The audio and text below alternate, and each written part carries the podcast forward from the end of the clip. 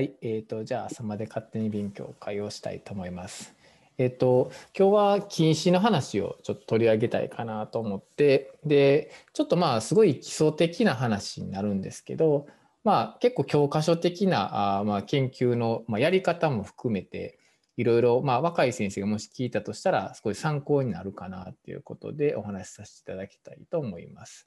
で、えーと、これ IOVS で先日パブリッシュされた論文で、まあ、あの今バークリー留学されている後藤先生がま報告したやつで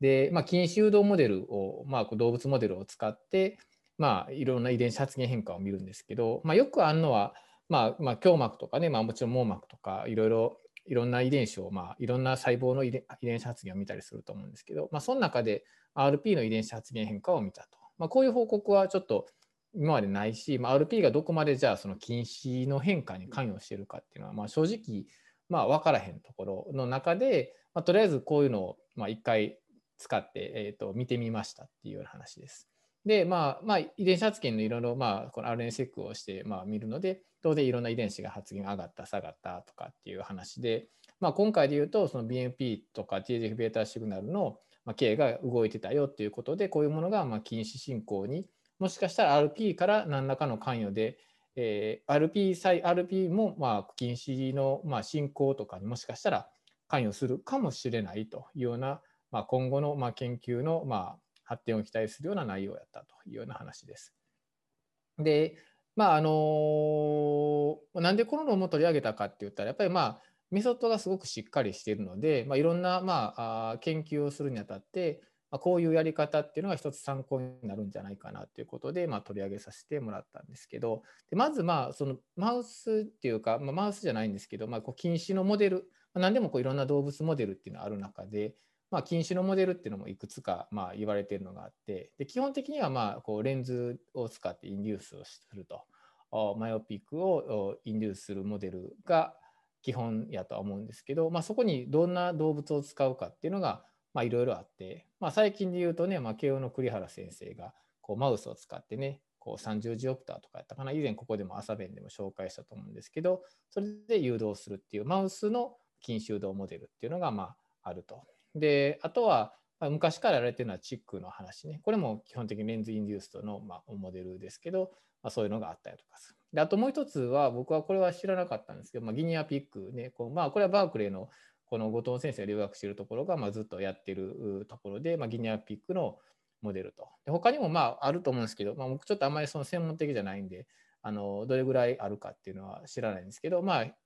まあ、それはとりあえずま有名なモデルの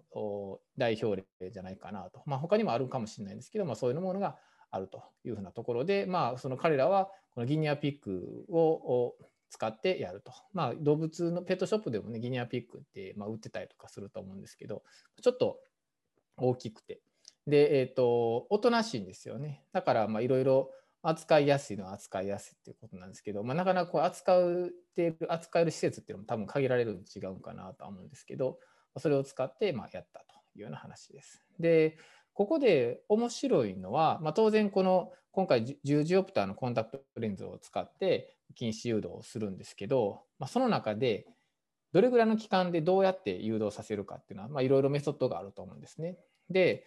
彼らがまあこう注目したのはその近視の初期の変化というところに注目したと。でなんでかって言ったらこの10ジオプターのコンタクトレンズを使うと。で、トリティッドとフェローアイというのフェローアイは当然変わらないということなんですけど、まずは、まあ、近視のこのモデルでいつも出てくるのは、まずあのリフラクションの屈折度の変化っていうことがまず1点と。で、もう一つは眼軸長の変化っていうのが2点目。この2つをもって、いわゆる近視がま誘導されたかどうかっていうのを評価していると思うんですけど、でそこでこの十字オプターのコンタクトレンズを1日だけと5日間、まあそのまあ、創用させて、まあ、禁止誘導を行ったということなんですけど、5日間、まあ、しっかり、まあ、コンタクトレンズを使用すると、まあ、例えば屈折度でいうと、まあ、大体5ジオプターぐらいマイナスに触れると。マイナス5ジオプターぐらいの禁止が誘導されると。フェロアイは当然変わらないということになるんですけど、で、で眼軸長は大体、まあ、0.3ミリぐらい。で、えっ、ー、と、そうじゃなくてもなんかまあ0.12ぐらいはなんか伸びるんかな。うん、なんかもしれないですけど、まあ、まあとりあえず優位優位にまあそのトリティッドの方が眼軸も伸びるという話になると。ところが1日だけのコンタクトレンズ使用した場合は当然当然屈折度も、えっと、伸びはちょっと弱くなって、まあ、マイナス2.5ジオプターぐらいしかリフラクションは変わらないんですけど眼軸長はフェロワイと比べて優位な差はなかったという話。要するに屈折度は変わってな変わったけど眼軸は伸びてないと。だからもしかしたらこれは眼軸が今後伸びるところを見てるかもしれないっていう話になるわけ。今後伸びていく可能性っていうのはとりあえずワンデーは変化ないけど5日では当然変化眼軸長も変化してくるのでこの屈折が変化したらその後に眼軸が伸びていくっていうまあその中でそういうふうなもちろんそれはいろいろまああのどっちが先かっていうのはあるかもしれないんですけどあの少なくとも眼軸身長っていうのが、まあ、近視においてはすごく問題になってきて、まあ、網膜にも影響を及ぼしたりとかするのでで、まあ、今回はその眼軸が伸びていくギリギリのところこれ5日のところで見たって、まあ、そのそれは違うよねっていう話になるかなと思うんですけどこのいわゆる伸び始めのところで見たあっていうところが多分この論文の一番のまあキーポイントなんちゃうかなと。ここをやっぱり調べるっていうことで、まあ、いわゆるこの初期の近視変化でそこがまあ RP を今回注目してるけど RP がどういった影響をしているのかというところを見たという話になります。で、まあ、当然あのギニアピックから RP を抽出してきたっていう報告は、まあ、一例もないみたいなんで、まあ、まずその RP のこの、まあ、アイソレーション網膜から RP をうまく取ってくるっていうところが、まあ、一番まあ重要なところになるんですけど、まあ、それは後藤先生がすごくいろいろ試行錯誤して、まあ、めちゃくちゃ頑張ってやってたみたいです。えーとで、えっと、こういった時に RNA、まあ、結局この論文ではまあその RP を取ってきて、まあ、遺伝子発現解析するために網羅的な RP の遺伝子発現を見るために RNA セックをするんですけどその RNA をま取れたって言ってもやっぱりいいクオリティじゃないと、ま、ちゃんとした解析っていうのはできないと。当然そのクオリティが悪かったりとか変な話分解されたりとかあしてたら当然その取ってきたけど、まあ、それはうまく遺伝子は発言はきれいにできないよねって話になるので、こういった RNA セックとかをしっかりするときは、まあ、qPCR でももちろんそうなるんですけど、まあ、RNA のクオリティをしっかりチェックするっていうのが重要やと。でその時に、まあ、あのこういうアナライザーで使ってみるんですけど、まあ、一つ有名なのがこの RIM っていうね、いう指標で、まあ、これが8.5で、これが、ね、いくらぐらいだったかな、ちょっと今、ど忘れしたけど、まあ、8.5っていうのはすごくいい値。例えばこれが3とか4とかっていう値だと、RNA のクオリティが悪いという話なんで、例えば、まあ、この濃度とか収量がま100ナノグラムとかね、200ナノグラムか、例えばあったとしても、クオリティが悪かったら、それは、まあ、あのしっかりとした遺伝子発現の解析とかはできないという話なので、まあ、綺麗な状態でで当然 RNA ってこうやっぱりすごく分解されやすいので、あのやっぱりサンプルから取ってきてしっかりこう何て言うかなそのプロセスをきっちりやらないとまあ、綺麗な状態の RNA っていうのは回収できないので、ここら辺もまあすごく工夫が必要と。だからこれ RNA セックとかを回したりするときには、この RN が、まあ、クオリティがしっかりしてるよねということをまあしっかり確認する必要があると。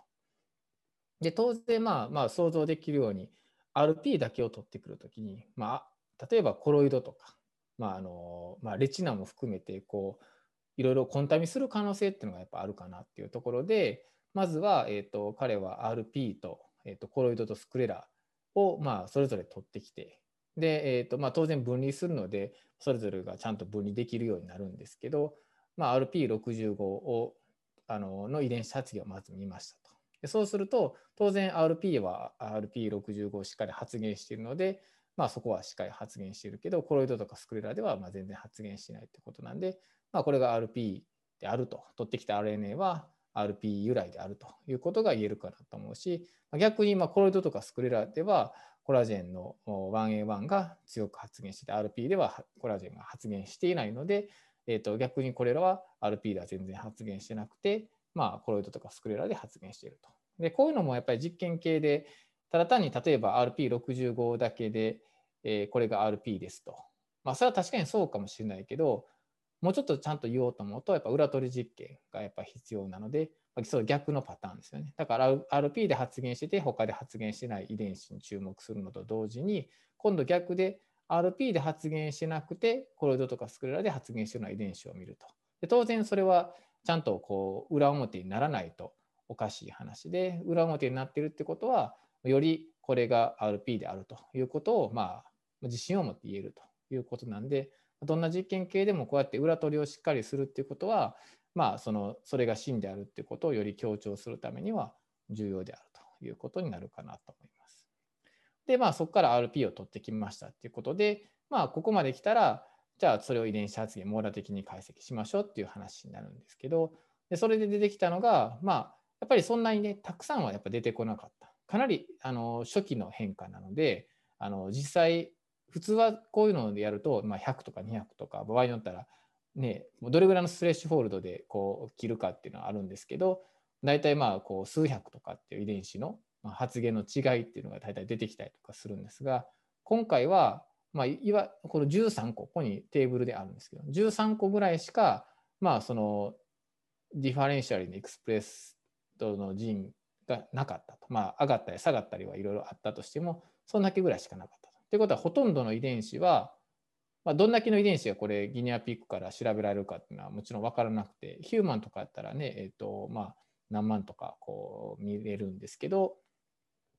ヒューマンとかマウスとかやったらねでもこのギニアピックでどれぐらい遺伝子がちゃんとこう見れるのか検出できるのか分からないけど、まあ、少なくとも13ぐらいの遺伝子しか、まあ、その変化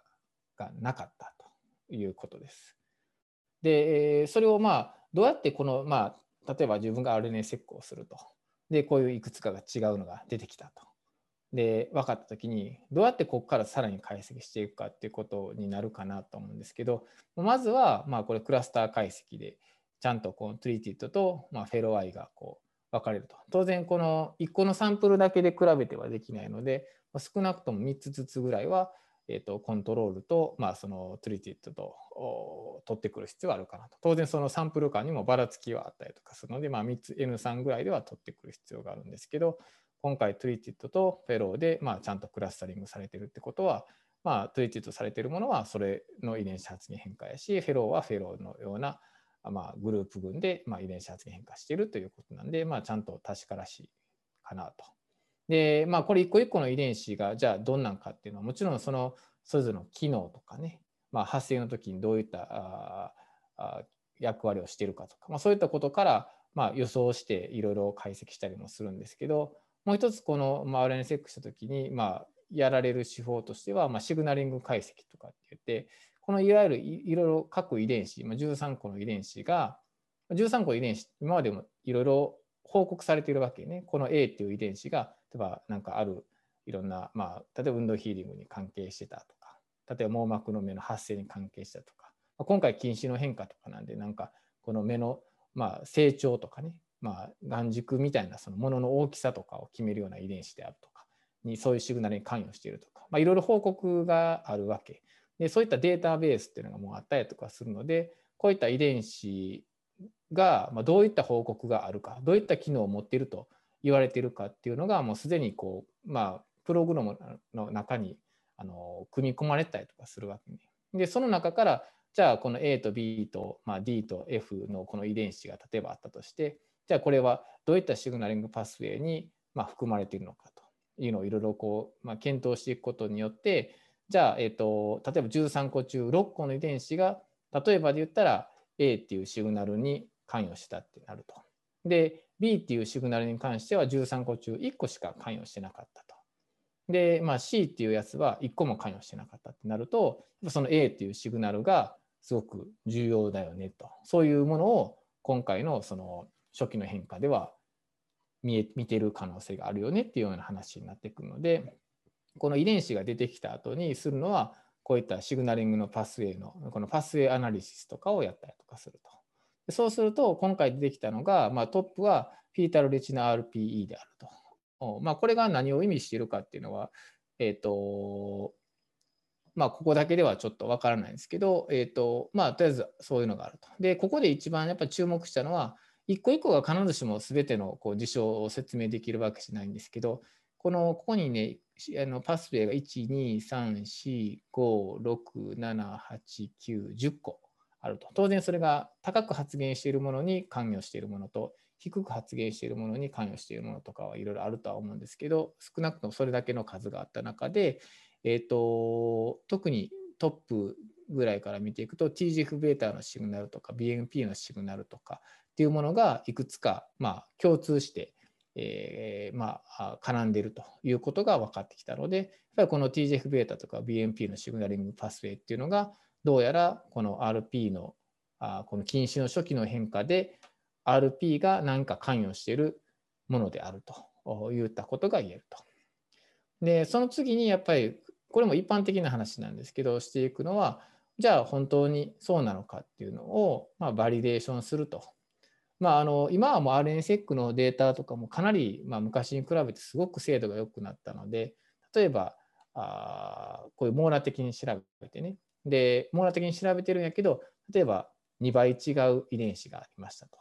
で、それってでも網羅的なんで、まあ、感度としては、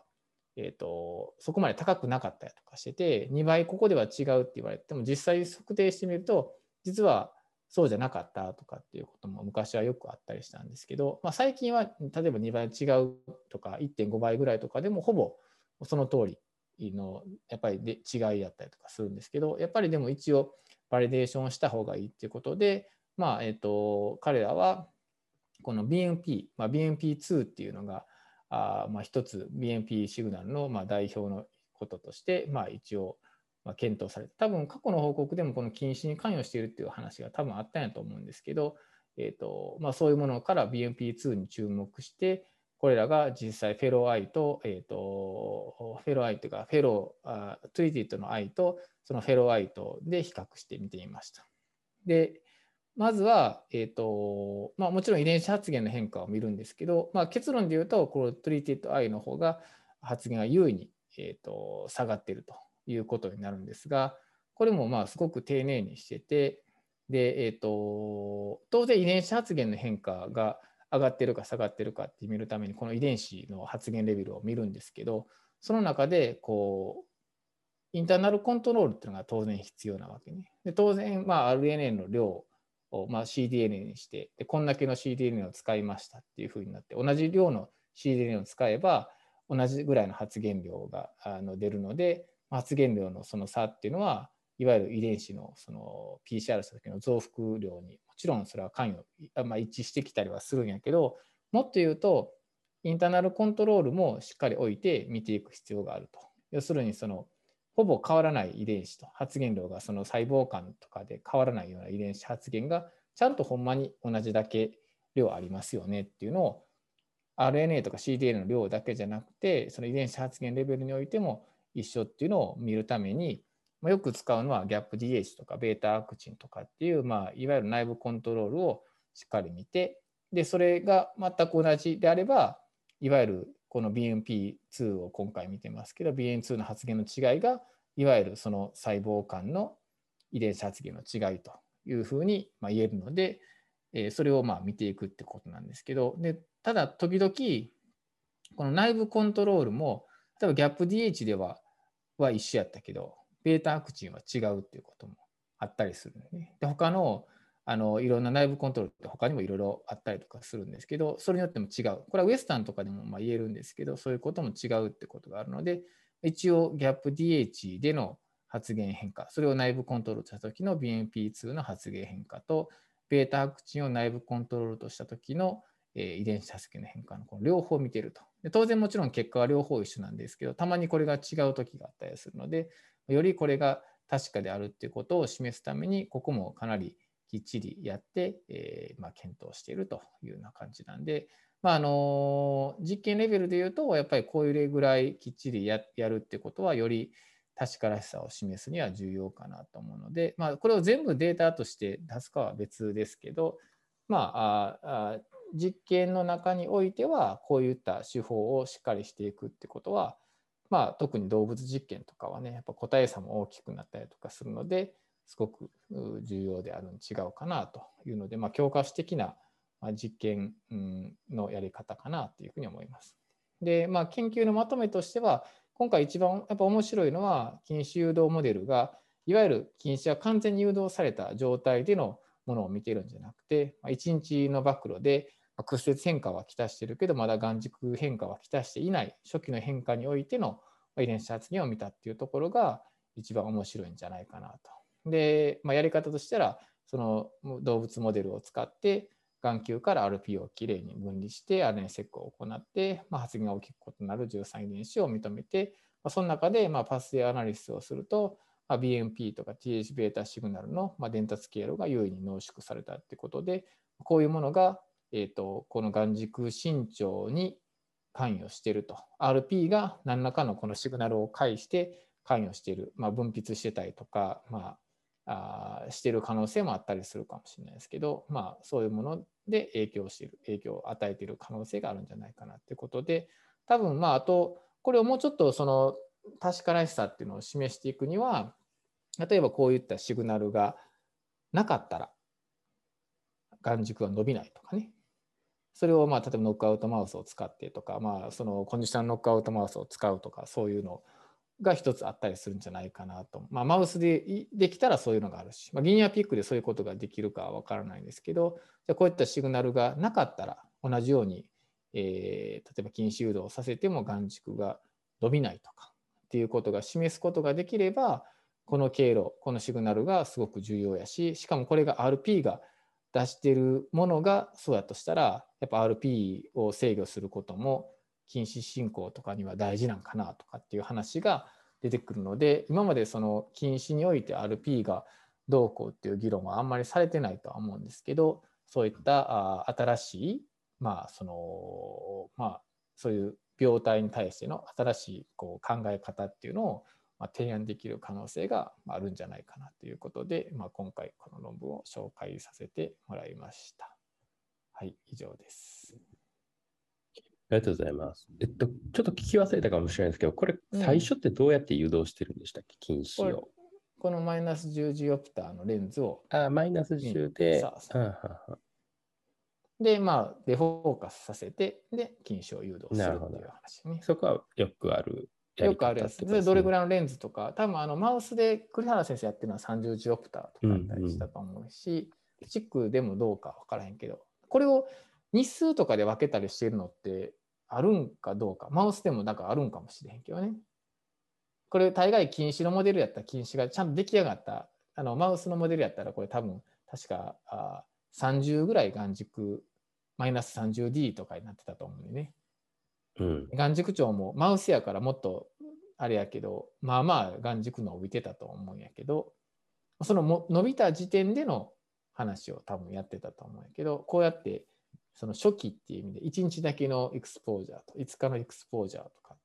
てで違いがあるっていうのはすごく面白いちゃうかな。でそこに注目してこうやって遺伝子発現変化を見たっていうのはまあすごく面白いんじゃないかなっていうので、うん。うん。まあ、特に初期変化を捉えるとかっていうの意味意味においては結構大事かなと思うので、こういうのもだから何を見ようとしてるかによっていろいろね、切り口っていうのは変わってくるし、なんで、まあ、そういう変化っていうのは一つ、うん、まあ、面白いんじゃないかなというふうに思います。